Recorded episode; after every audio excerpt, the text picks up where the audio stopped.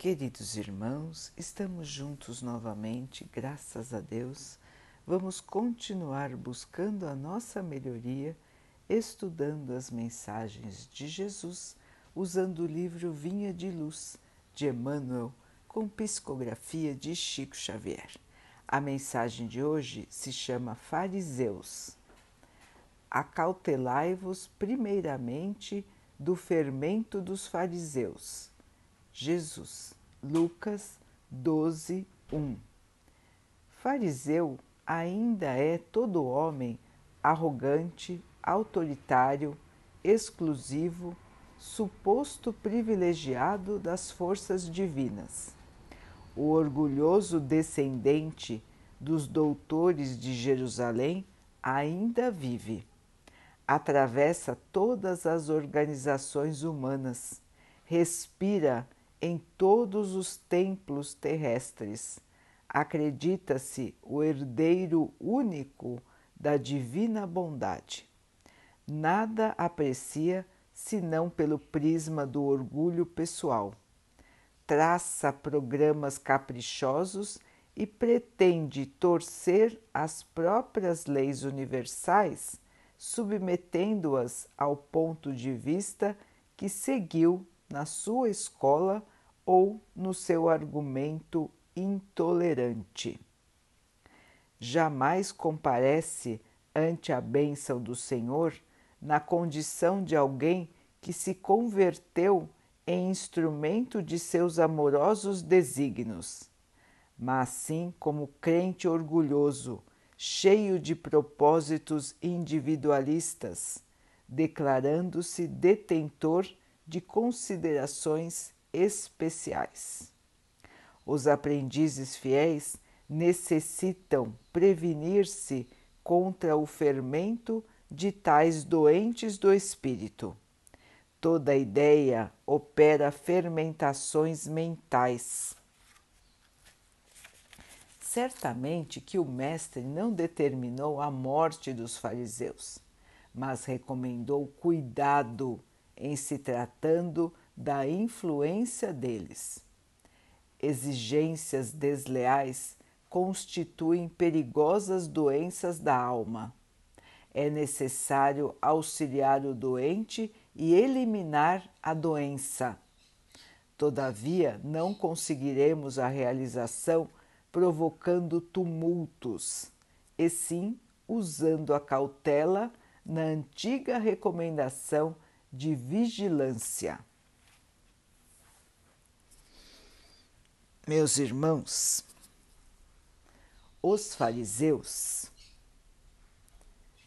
no tempo de Jesus, eram os irmãos que se achavam enviados do Senhor e que dominavam as leis e as atividades religiosas. Eles ditavam aos outros o que era certo e o que era errado. Se consideravam acima de todos, privilegiados, detentores de poder, de saber e de privilégios com relação à vida e, a, e ao espírito. Logicamente, não é, irmãos? Estavam totalmente enganados. Quando viram e ouviram a Jesus, se revoltaram no mesmo instante quem era aquele que se dizia filho do Senhor e era simples? Quem era aquele que se dizia filho do Senhor e tinha sabedoria maior do que eles? Quem era aquele que ousava interpretar as leis de Deus de maneira diferente da deles? Eles queriam eliminar Jesus e assim o fizeram. mas não conseguiram eliminar a sua mensagem, o seu ensinamento, que está entre nós até hoje. Jesus vive, as suas palavras estão conosco a todo instante. O seu exemplo é lembrado a todo instante. E estes irmãos, onde estão? E as suas palavras, onde estão? E o seu orgulho e a sua vaidade?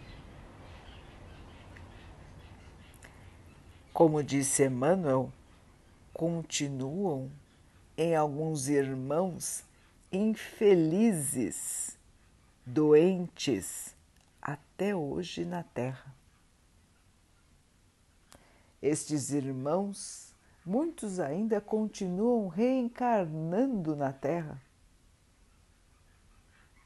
Não têm ainda o conhecimento da verdade. Não querem aceitar este conhecimento, embora já tenham ouvido muitas, muitas e muitas vezes. Não querem aceitar porque acreditam ser superiores a tudo e a todos. Vivem da vaidade, do orgulho, onde quer que estiverem, na posição em que estiverem. Querem mandar em todos, querem dominar a todos e acreditam ser os únicos que têm razão inclusive contestam as leis de Deus, contestam as leis dos homens e se acham então intocáveis. Emmanuel nos lembra a fala de Jesus quando recomendou que tomássemos cuidado com as ideias de pessoas que agem assim. Os fariseus de hoje, os orgulhosos, os detentores da verdade absoluta, os que se acham superpoderosos. Temos que tomar cuidado com as suas ideias, irmãos, porque são ideias venenosas são venenos mentais. E nós, estando ao redor de irmãos assim, podemos nos contaminar pelas suas ideias autoritárias, preconceituosas e muitas vezes até criminosas.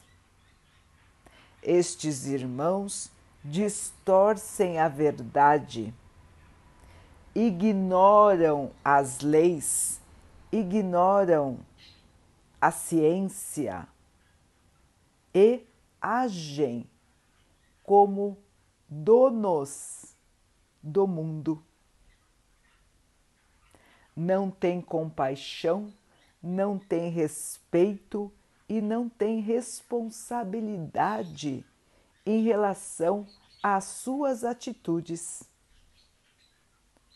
Ficam cegos pelo orgulho, cegos pela vaidade, cegos por se acharem pertencentes a um ou outro grupo que acredita dominar a verdade.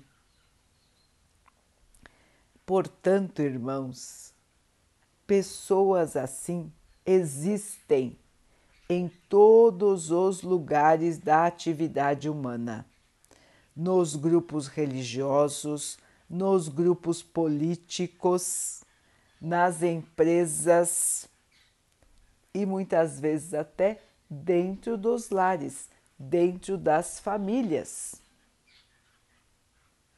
E é muito importante, irmãos, que nós possamos perceber perceber esse, esse, esse tipo de atitude e vigiar a nós mesmos para não cairmos no perigo de nos comportarmos como fariseus, como os antigos doutores da lei, os antigos detentores do poder religioso e do poder político da época de Jesus. Irmãos, a mensagem do Mestre é a mensagem da humildade, da compaixão, do amor em relação ao próximo, ao nosso irmão e a todas as criaturas do Pai. Qualquer ideia contrária à boa convivência, à harmonia e à paz é contrária às leis de Deus. Não nos deixemos levar por falsas ideias, por distorções da realidade e nunca vamos acreditar que o ódio, a raiva, o orgulho, a vaidade, a separação, o crime pode ser bom. Nós temos que tomar consciência, irmãos, e não nos deixarmos levar por ideias absurdas, ideias distorcidas, seguindo irmãos que têm dentro de si ainda a ignorância, o mal, o egoísmo, a vaidade e muitas vezes até a loucura. Precisamos pensar, avaliar, observar. E então, meus irmãos, mantermos a nossa harmonia, o nosso equilíbrio, a nossa bondade, a nossa paciência, a nossa humildade. E lembrarmos sempre das lições do nosso Mestre. Cuidado, cuidado e cuidado, irmãos.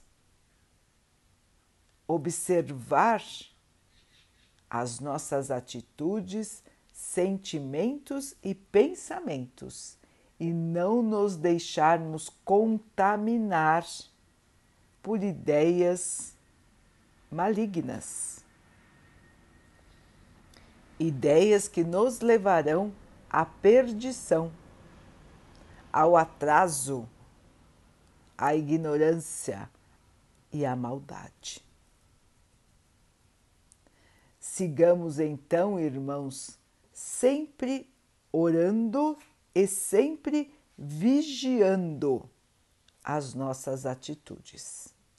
E assim seguiremos no caminho de Jesus e não vamos ter a tentação e muito menos o engano de seguir a falsas ideias do mundo e da vida.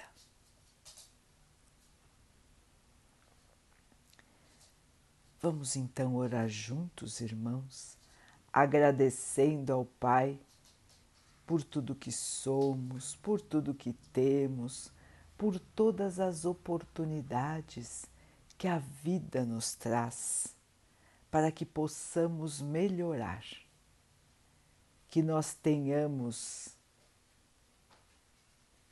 cuidado, paciência, aceitação, compaixão, amor e fé em nosso caminho todos os dias. Que o Pai possa assim nos abençoar e abençoe a todos os nossos irmãos. Que Ele abençoe os animais, as águas, as plantas e o ar do nosso planeta e que Ele possa abençoar também a água que colocamos sobre a mesa para que ela possa nos trazer a calma e que ela nos proteja dos males e das doenças. Queridos irmãos, fiquem, estejam e permaneçam com Jesus. Até amanhã.